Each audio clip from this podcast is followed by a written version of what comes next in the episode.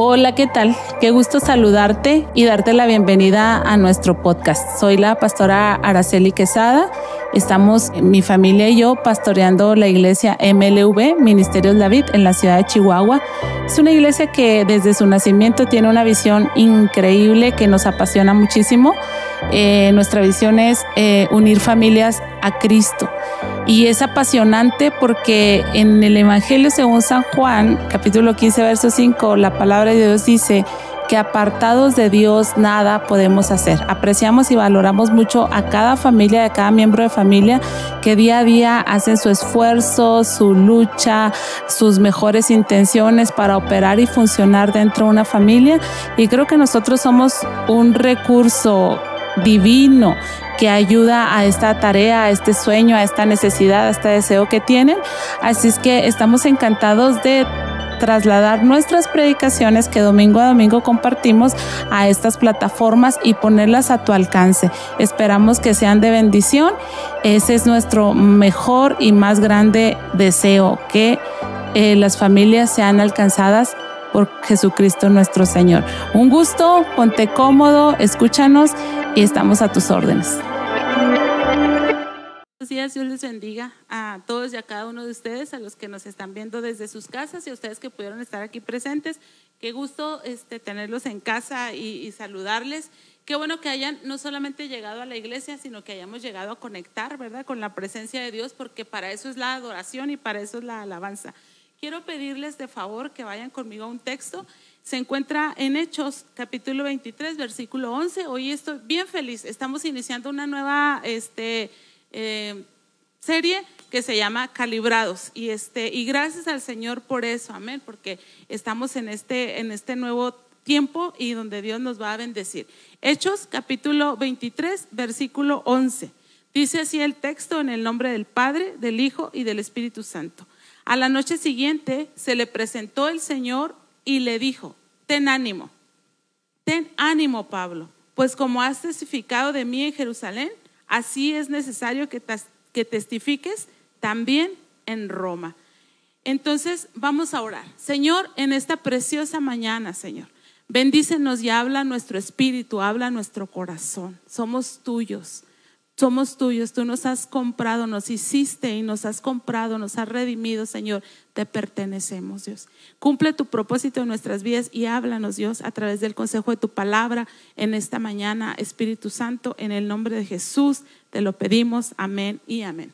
Me voy a este, permitir leerle eh, la información que es calibrados este, porque no, no estoy muy relacionada con, con, ese tema. Supongo que los ingenieros, los mecánicos eh, están muy relacionados con este tema, yo no tanto. Y tuve que ir a la famosísima Wikipedia, a la santa Wikipedia, a ver qué tenía que decirme acerca de esto y voy a leer una información que encontré. La calibración es el proceso de comparar los valores obtenidos por un instrumento de medición con la medida correspondiente de un patrón de referencia o un estándar. Según la Oficina Internacional de Pesas y Medidas, la calibración es una operación que bajo condiciones específicas establece en una primera etapa una relación entre los valores y las incertidumbres de medidas provistas por estándares e indicaciones correspondientes con la incertidumbre de medidas asociadas y en un segundo paso usa esta información para establecer una relación para obtener un resultado de la medida a partir de una indicación. De esta definición podemos entender o deducir que para calibrar un instrumento o un estándar se necesita disponer de otro mayor, de mayor precisión, que este llegaría a ser un patrón o un, o un estándar. Y este proporciona el valor convencionalmente verificable, se puede verificar el cual se utilizará para compararlo con la indicación del instrumento que está siendo sometido a la calibración. Quiere decir esto entonces que cada aparato este, tiene una medida que está especificada y que se puede verificar. Y si esa medida, esa separación, esa distancia, ese peso no es el correcto, este se tiene que hacer un ajuste, eso es calibrar.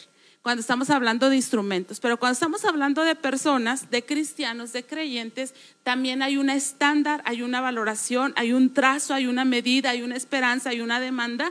Y cuando nosotros estamos fuera de esa calibración, necesitamos entrar a un proceso de calibración. Entonces, en este, en este tema calibrados, vamos a entrar a ese proceso de calibración porque hay un estándar, hay un patrón que tenemos que agradar, que tenemos que alcanzar, que tenemos que asumir.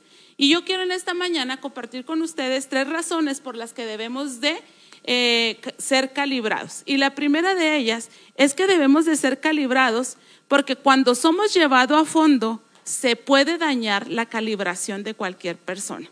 Es decir, cuando vamos al fondo, cuando somos sumergidos por situaciones adversas y dificultades, podemos ser eh, que se pierda esa, ese estándar, esa medida, esa calibración, ese reflejo, esa proyección. Y quiero ilustrar eh, con la vida del apóstol Pablo. En el capítulo 21 hasta el capítulo 28 del libro de los Hechos, este, es como la carrera final del apóstol Pablo aquí en la tierra. Y, quiero darle un contexto, quiero platicarle cómo el apóstol Pablo fue al fondo y él mismo tuvo que ser calibrado de parte del Señor. En el capítulo 21 eh, narra en algunos versículos que Jesús, que perdón, que el apóstol Pablo terminó su tercer viaje y llegó y estuvo con unos discípulos y les planteó que quería ir a Jerusalén. Y dice el texto que los discípulos por el Espíritu, o sea, estaban en comunión y oraban y se estaban ministrando la palabra y por el Espíritu le decían a Pablo, no vayas a Jerusalén, no vayas a Jerusalén. Sentían algo, no debes de ir a Jerusalén. ¿Saben qué sentían? Que Pablo iba a ser llevado al fondo. Y que cuando somos llevados al fondo podemos ser descalibrados, perdemos la medida, el estándar. Y entonces decían, no vayas. Y Pablo, hermanos, siguió, se fue a otro lugar y en el versículo 10 del capítulo 21 dice, permaneciendo nosotros allí algunos días, descendió de Judea un profeta llamado Agabo. Ya los discípulos por el Espíritu le decían, no vayas a Jerusalén, vas a ser llevado al fondo.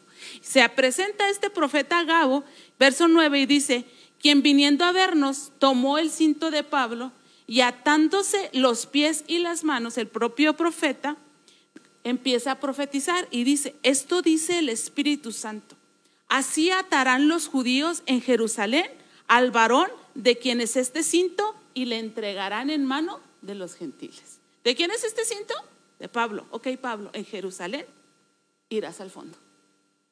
Y entonces al oír esto, dice los que estaban presentes, le rogamos nosotros y los de aquel lugar, no vayas a Jerusalén, no te expongas, algo va a pasar. Ya vino el profeta y dijo que te van a atar, que te van a entregar a los gentiles. Pablo, no vayas en Jerusalén, matan a los profetas en Jerusalén, hacen cosas terribles, no vayas. Entonces Pablo le respondió y les dijo, ¿qué hacen llorando y quebrantándome el corazón? Porque yo estoy dispuesto no solo a ser atado, sino a morir en Jerusalén por causa del nombre del Señor Jesús. Y se fue a Jerusalén. Le sigo dando contexto.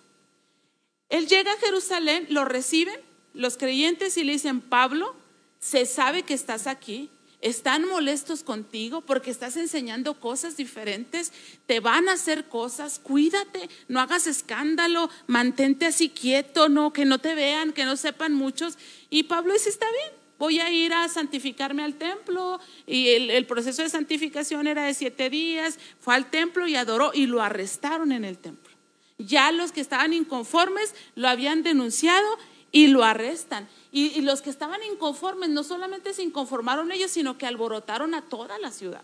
En el, en el capítulo 30, eh, perdón, Hechos 22, verso 30 dice que toda la ciudad se conmovió y se agolpó el pueblo. Dice, y apoderándose de Pablo, le arrastraron fuera del templo e inmediatamente cerraron las puertas. Tú no puedes estar aquí. Y procurando ellos matarle, dice el texto, se le avisó al tribuno de la compañía que toda la ciudad de Jerusalén estaba alborotada. ¿Qué estaba pasando? Pablo estaba yendo al fondo.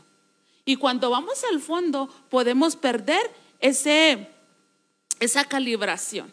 Dice que cuando el tribuno escucha que hay una turba, que hay un problema, que quieren matar a uno, sale a, auxiliar. Dice que tomó soldados y tomó centuriones. Cuando estamos hablando de centuriones, estos estaban a cargo de 100 personas más que eran su escuadra, su ejército, y tomó centuriones para ir a aplacar aquel asunto. Llega el tribuno con los soldados y con los eh, tiburones. Mire, nada que ver, ¿verdad? Pero llega ahí el tribuno y los soldados y dice el texto que cuando ellos dejaron, esa gente enardecida, ese pueblo enojado, esa ciudad que había sido incitada al odio, dejó de golpear a Pablo. No vayas, Pablo, a Jerusalén. Vas a bajar al fondo. Y cuando bajas al fondo puedes perder la calibración. Y estaba siendo golpeado por una turba. Cuando llega el tribuno lo rescata. Pero en el versículo 23, eh, capítulo 23, verso 22. El pueblo estaba tan enojado y Pablo pidió permiso para hablarle al pueblo para ver si calmaba los ánimos y el, tribuno le permitió, bueno, háblales.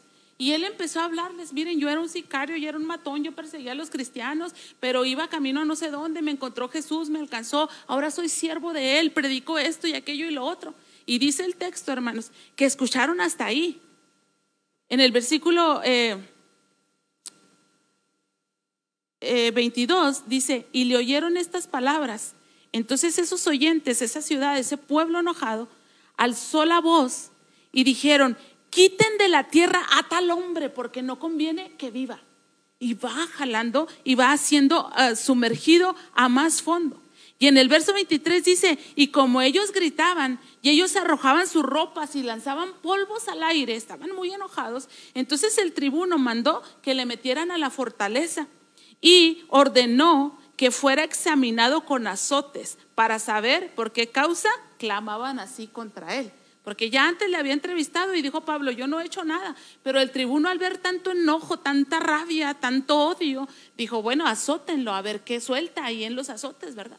Entonces, Pablo, su contexto era que, que, estaba siendo llevado hacia fondo, que el pueblo estaba contra él, que, las autoridades religiosas estaban contra él, que los gentiles estaban contra él y el tribuno estaba contra él. Azótenlo, a ver qué tiene que decir. Entonces Pablo dice, mirando fijamente al concilio, porque luego fue llevado al concilio, cuando no había nada, el tribuno dijo, el problema que este tiene es con sus autoridades religiosas, llévenlo al concilio.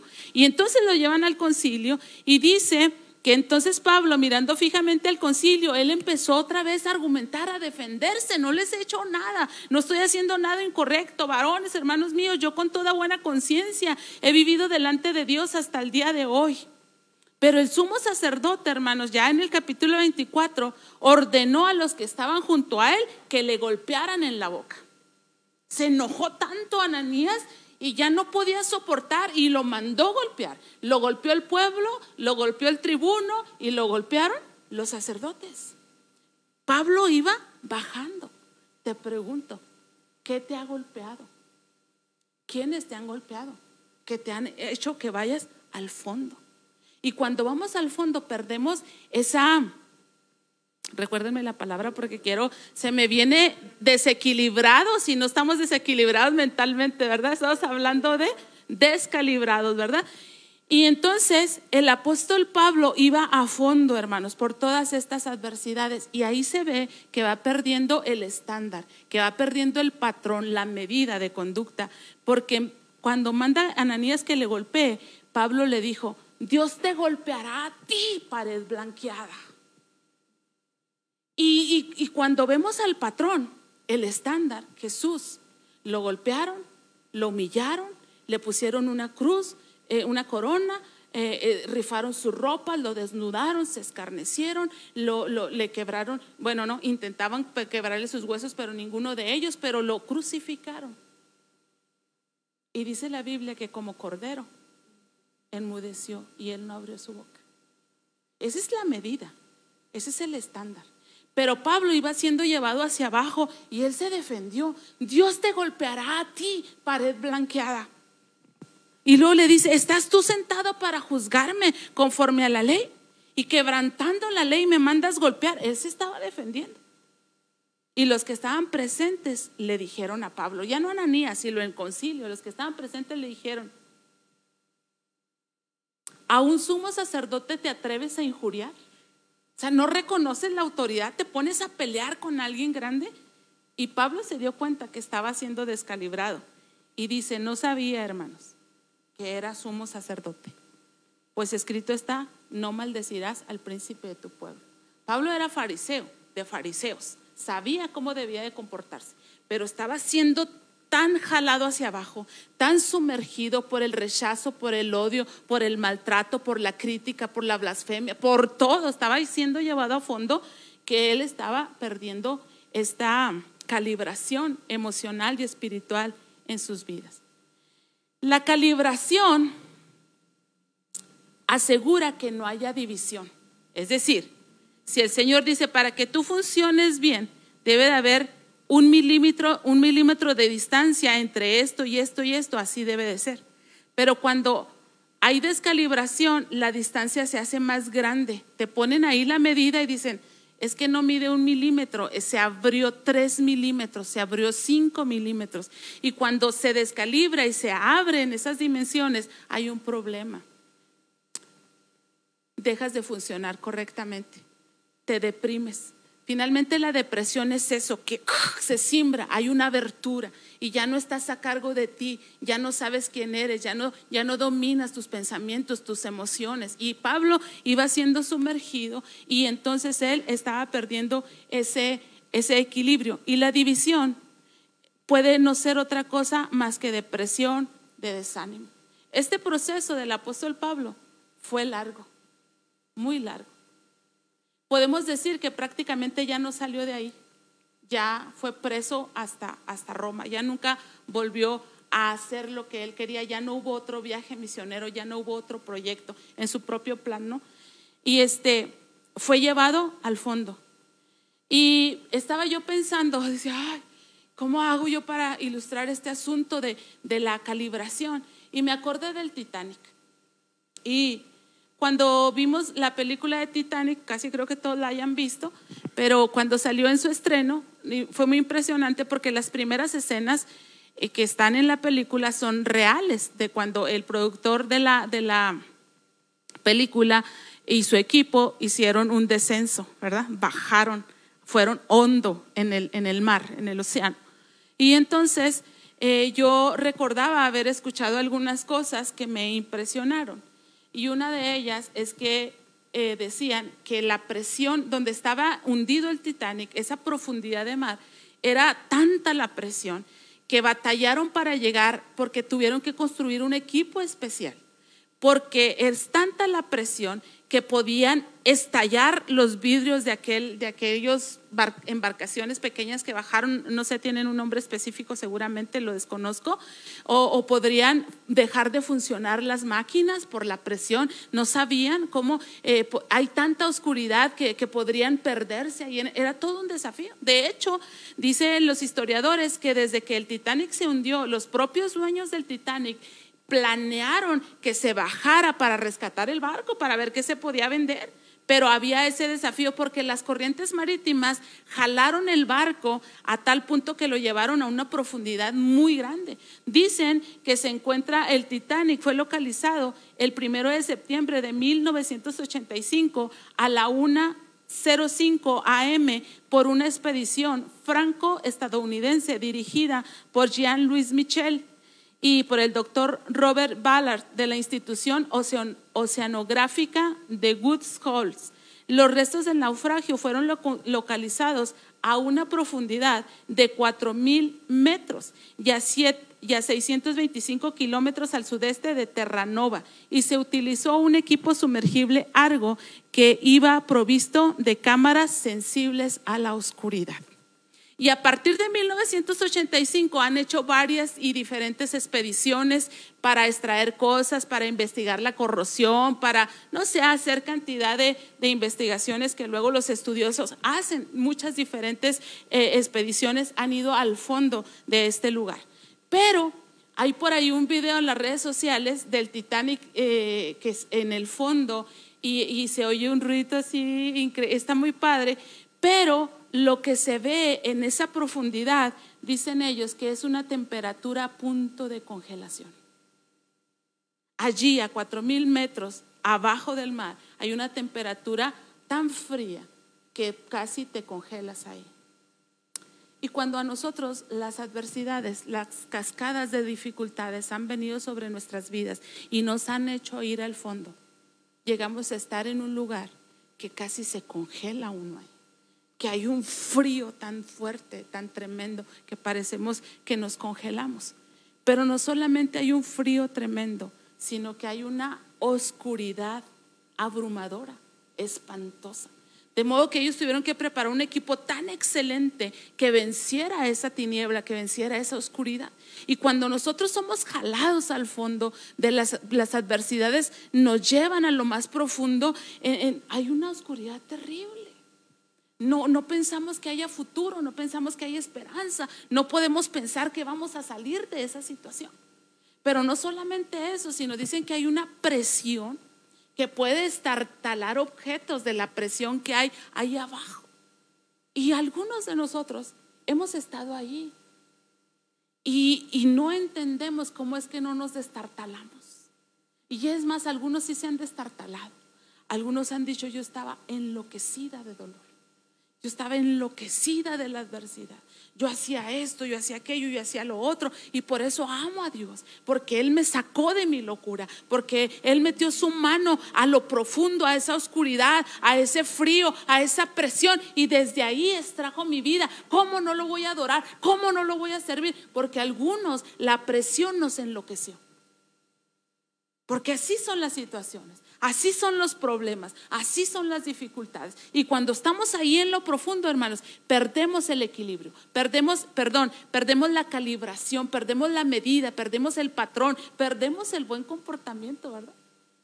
Y entonces, amados hermanos, dice el salmista, porque él también estuvo ahí, dice, un abismo llama a otro a la voz de tus cascadas, todas tus olas y todas tus ondas han pasado sobre mí.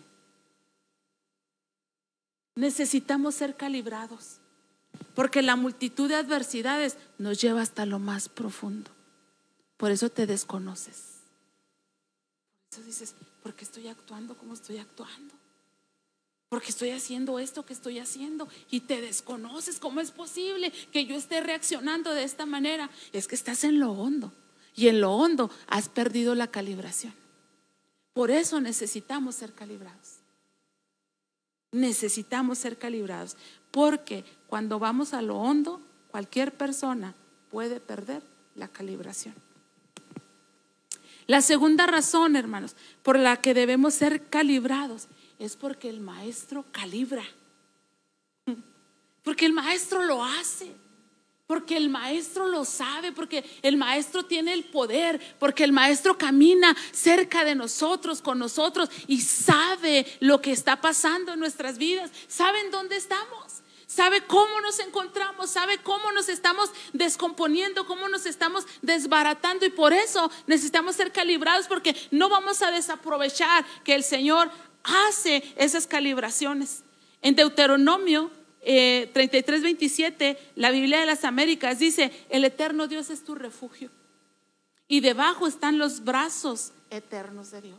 La Biblia, ese mismo texto en el lenguaje, perdón, en Dios habla hoy, dice, el eterno es tu refugio, su eterno poder es tu apoyo. Entonces necesitamos, bajamos por las situaciones adversas y necesitamos ser calibrados porque esa presión, esa oscuridad, ese frío nos saca de nuestra base, pero debemos de ser calibrados porque el Señor calibra nuestras vidas. El texto que leíamos para partir esta, este sermón dice, a la noche siguiente se le presentó el Señor. O sea, un día lo arrestan en el templo, la turba lo quiere matar, este, el tribuno lo, consulta, eh, lo azota para, para sacar verdad y a la siguiente noche, no un ángel, no un profeta, no un pastor, no un sacerdote, no un amigo. Dios mismo se hace presente en esa noche con su Hijo. Así como nos ha pasado a ustedes a mí. ¿Dónde está el profeta? ¿Dónde está el amigo? ¿Dónde está el sacerdote?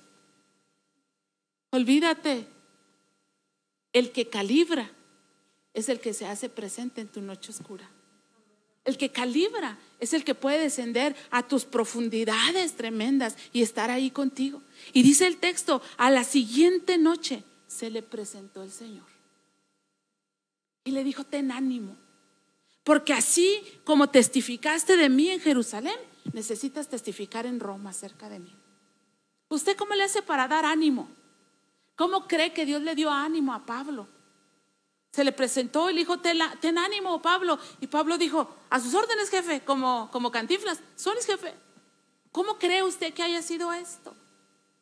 En base a su experiencia con el Señor, ¿Cómo cree usted que haya sido esto? De que Dios visite a su siervo en su fondo, en su oscuridad, en su noche difícil y le diga, ten ánimo. Yo no creo que haya sido rápido. Yo no creo que haya sido una aparición fugaz.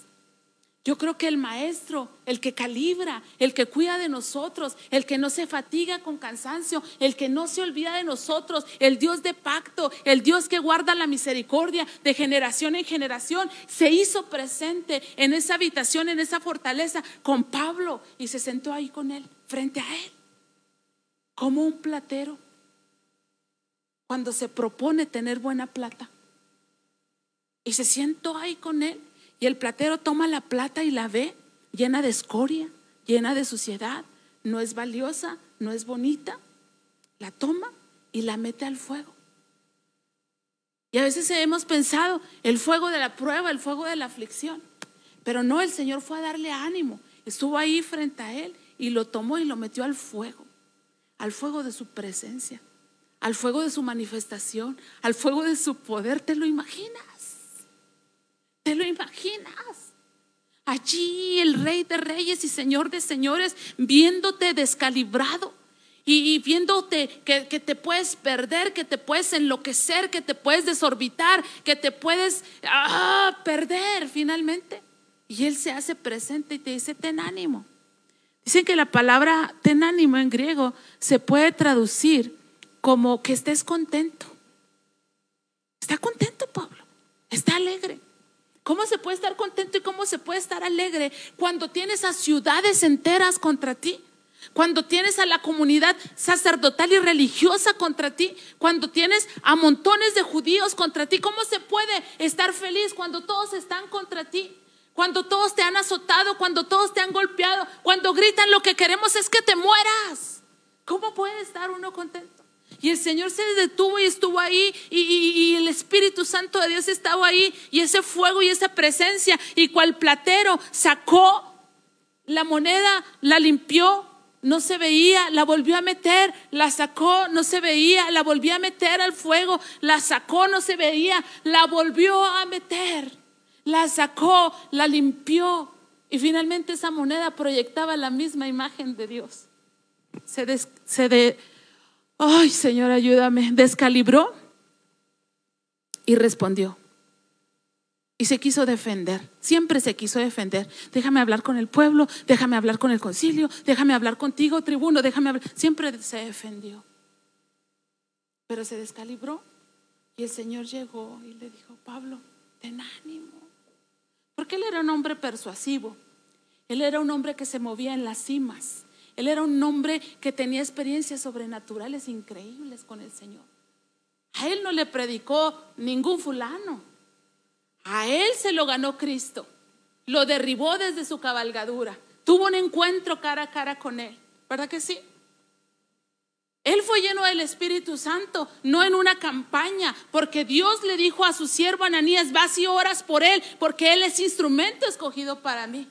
El apóstol Pablo no fue a ninguna eh, eh, universidad teológica, ni a Cambridge, ni a nada. El, el apóstol Pablo fue al instituto bíblico que se ubica en el tercer cielo y le dictaba cátedra el rey de reyes y señor de señores. Este hombre se movía en cimas. Este hombre fue usado tremendamente por el Señor. Este hombre emprendió tres viajes misioneros tremendamente exitosos. El Señor le salvó de naufragios. El Señor le salvó de azotes. El Señor le salvó de persecuciones. El Señor le salvó de, de enfermedad. El Señor le salvó de cárcel. El Señor hizo tremendas cosas con él. Pero llegó un momento en que las adversidades fueron tantas sobre sus vidas que él fue al fondo Él fue al fondo, no persuadía a nadie, nadie se convirtió. ¿Qué pasó? Y él estaba en el fondo y seguramente estaba desanimado.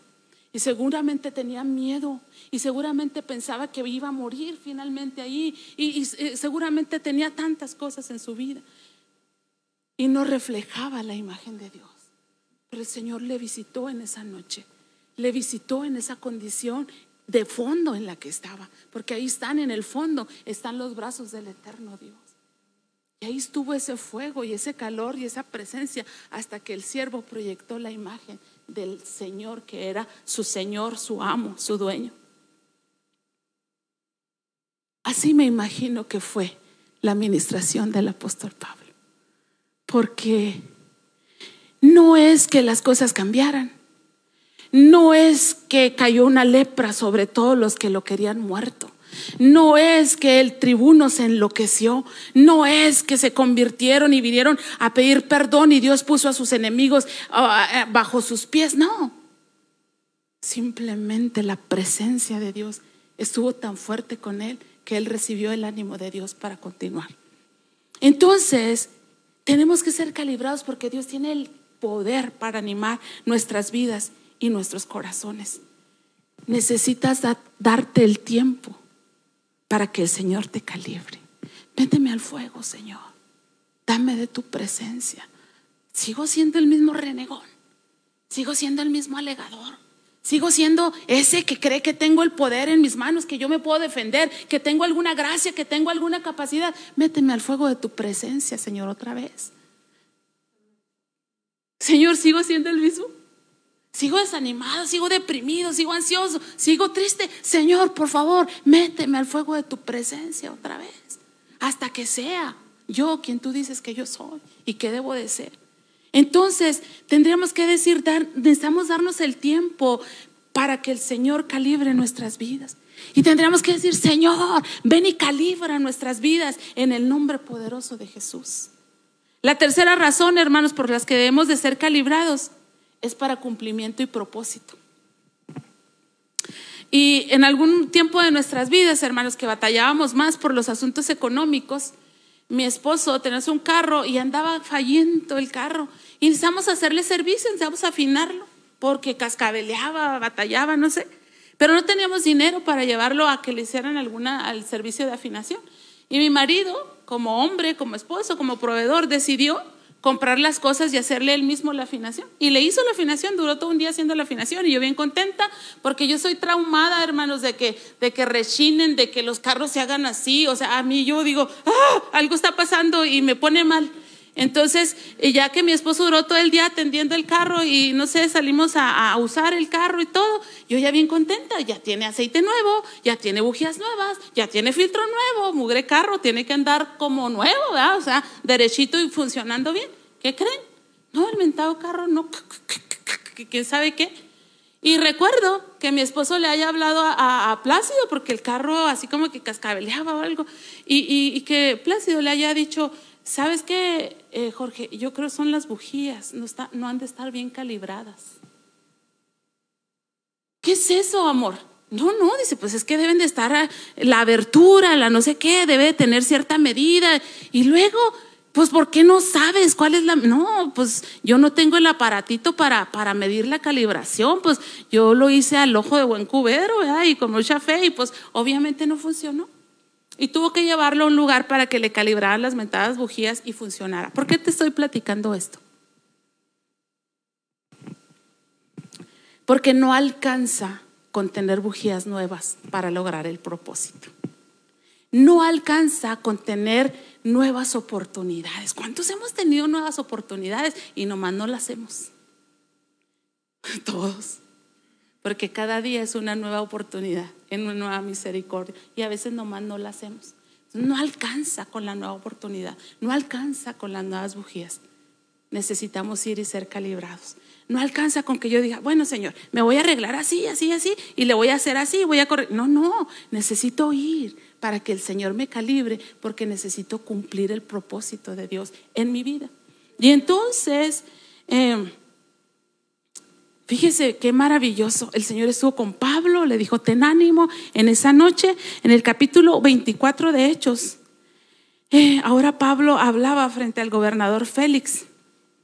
Y entonces, habiendo hecho señal, dice el gobernador a Pablo para que hablara, éste le respondió, porque sé que desde hace muchos años eres juez de esta nación, con buen ánimo haré mi defensa. Qué glorioso. Con buen ánimo haré mi defensa. Contento, alegre, con esperanza, como con la certeza de que soy de Dios, no de ustedes. Como con la certeza de que Dios cuida de mí, no estoy en manos de ustedes. En esa convicción, en esa certeza, en ese ánimo, en esa felicidad, voy a hacer, voy a presentar mi defensa.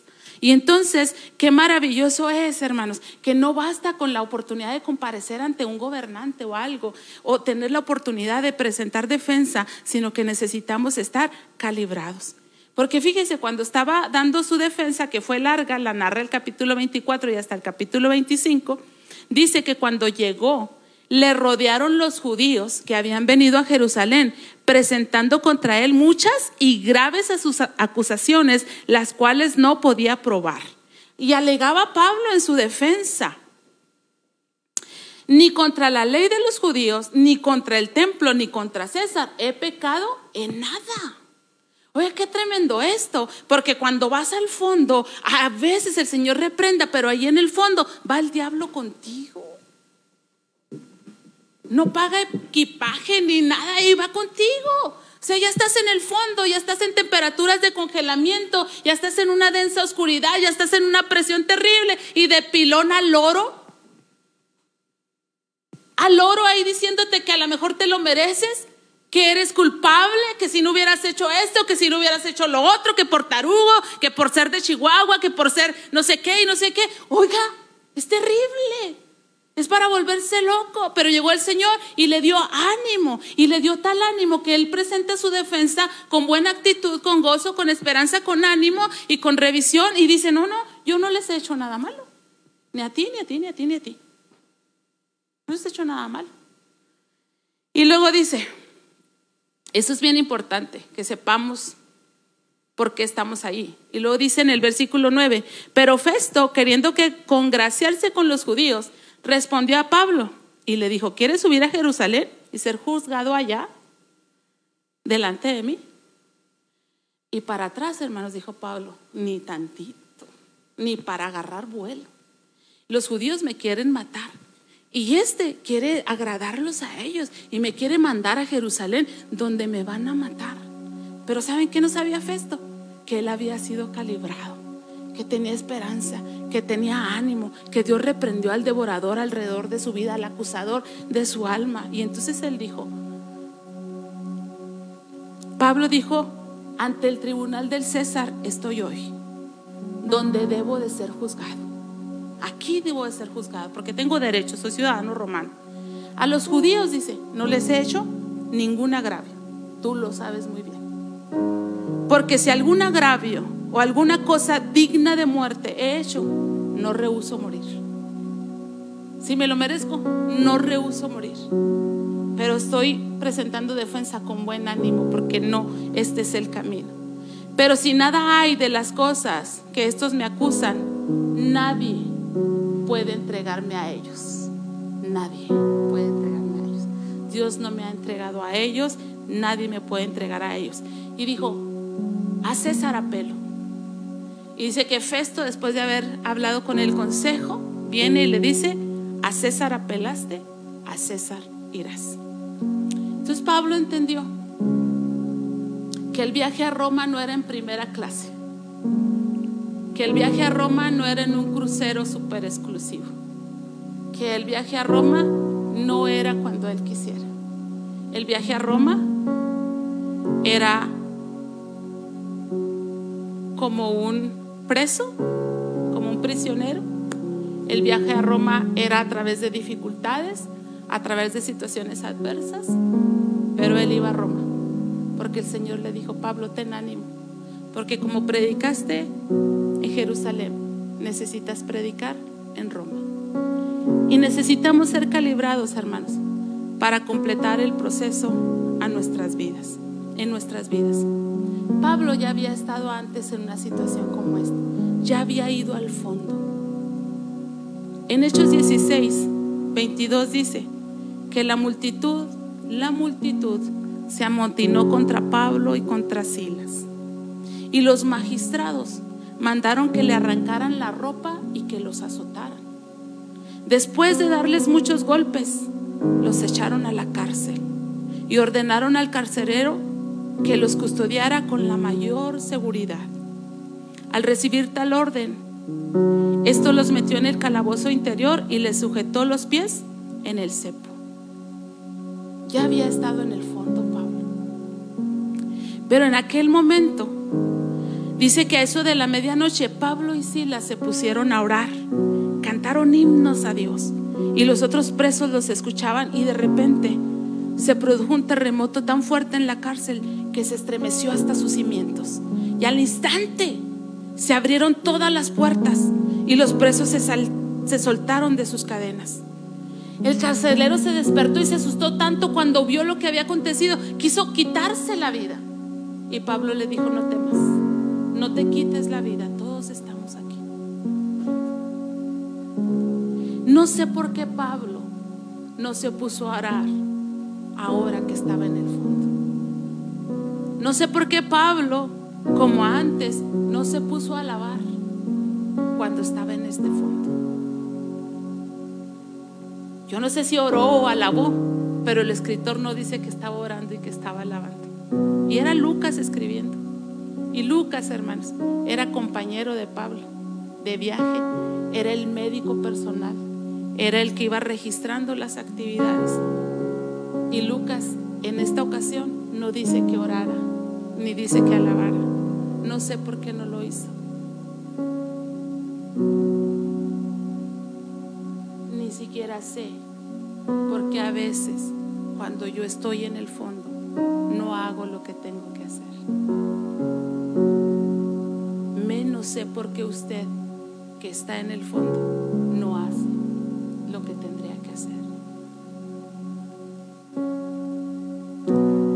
No sé si era tal vez porque el apóstol Pablo estaba en otra temporada, en otra época, en otra edad, en otra posición, en otra visión. No sé si fue porque Pablo haya tenido marcas del ministerio emocionales, si estuviera cansado, si estuviera viejo. No sé si ya se quería ir con el Señor, no sé. Pero él estaba en el fondo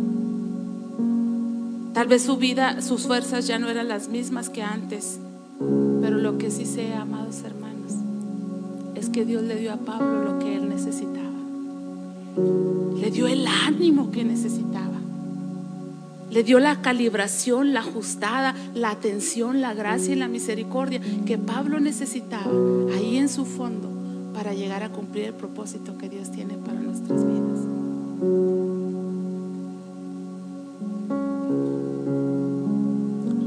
No sé cuáles hayan sido las torrentes de adversidad sobre su vida que lo hayan llevado al fondo, como cualquier Titanic. Dicen que cuando se logró la primera expedición en 1985, se impresionaron mucho de saber que el barco se había partido por la mitad.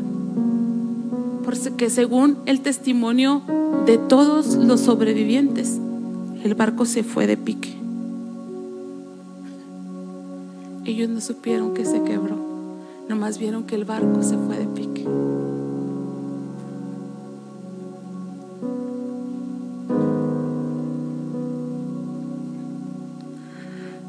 Hay personas que no saben que nos hemos quebrado. Nada más nos vieron que nos fuimos de pique, que nos fuimos al fondo por las muchas adversidades alrededor de nuestras vidas cuando los expedicionistas llegan y encuentran que se partió por la justa mitad, empiezan a hacer todo un análisis y determinan por qué se partió por la justa mitad. Pero nada pueden hacer por el barco. Ni siquiera pueden evitar la corrosión, ¿verdad? Están investigando, están tratando de saber qué tanta vida más le queda a los restos del Titanic por lo que está pasando ahí debajo del mar por esa oscuridad, por ese frío, por esa presión. Pero quieren saber qué le va a pasar al Titanic y qué le está pasando al Titanic, pero no pueden hacer nada por el Titanic. Pero sabe una cosa, Dios vio a Pablo ir de pique. Lo vio ir de pique. Y Pablo dijo, estoy dispuesto no solamente a ser atado, sino a morir. El Señor amaba a Pablo como te ama a ti. Sabe que era valiente como sabe que tú eres valiente. Pero el Señor sí sabía que Pablo se estaba quebrando, que Pablo se quebró. Y ahí en su noche el Señor se hizo presente y le restauró con su ánimo, con el dulce fuego de su presencia que da vida. Así como lo quiere hacer hoy con ustedes y conmigo. Yo no sé qué adversidades hayan hecho que bajes. No sé si te has quebrado, ni qué tan quebrado, ni qué tan dañado estás. Pero el Señor lo sabe. Lo que sí sé es que Él puede darnos lo que necesitamos. Si has tenido adversidades económicas, situaciones de falta de pan, si has tenido hambre, el Señor dice, yo soy el pan de vida. Te. Si en tu mundo has bajado tan, has sido tan profundo que estás rodeado de oscuridad y de veras no ves nada de esperanza, no ves por dónde, el Señor dice, yo soy la luz del mundo. Si ese fondo en el que estás te hace pensar que no hay escapada, que no hay salida, que no hay cómo seas libre de eso, el Señor dice, yo soy la puerta.